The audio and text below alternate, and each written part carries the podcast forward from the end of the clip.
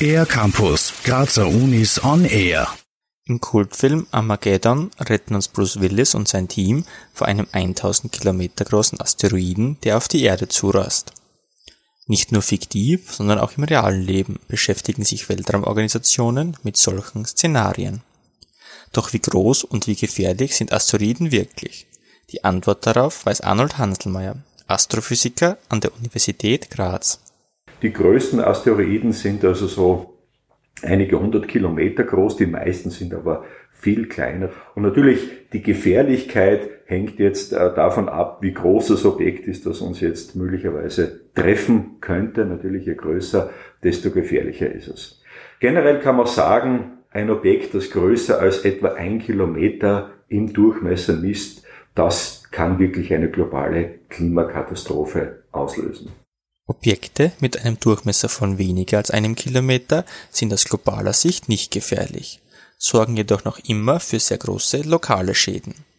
Würde ein Asteroid von nur 100 Metern Durchmesser London treffen, wäre anschließend von der Stadt nicht mehr viel übrig.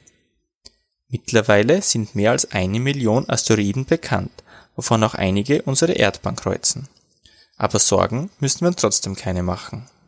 Erstens einmal, dass eben ein Asteroid in Erdnähe gerät, das kommt immer wieder vor, das kommt eigentlich jährlich vor.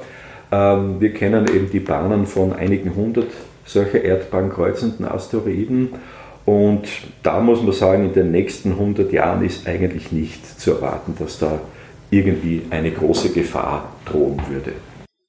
Falls es trotzdem mal eng werden sollte, gibt es bereits automatisierte Warnsysteme, die uns bei drohender Asteroidengefahr früh genug informieren.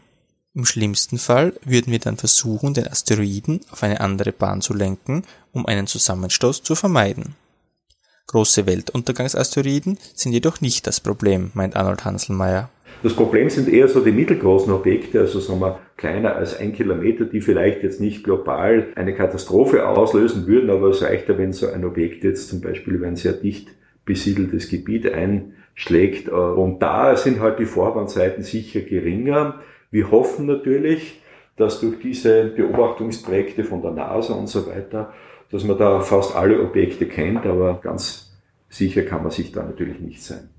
Dass solche Ereignisse tatsächlich stattfinden, hat man am 30. Juni 1908 gemerkt, als ein kleiner Asteroid mit einer Sprengkraft von ca. 400 Hiroshima-Bomben über Sibirien explodierte. Aus diesem Grund begehen wir am 30. Juni den Internationalen Tag der Asteroiden, der uns auf die potenzielle Gefahr aus dem All aufmerksam machen soll.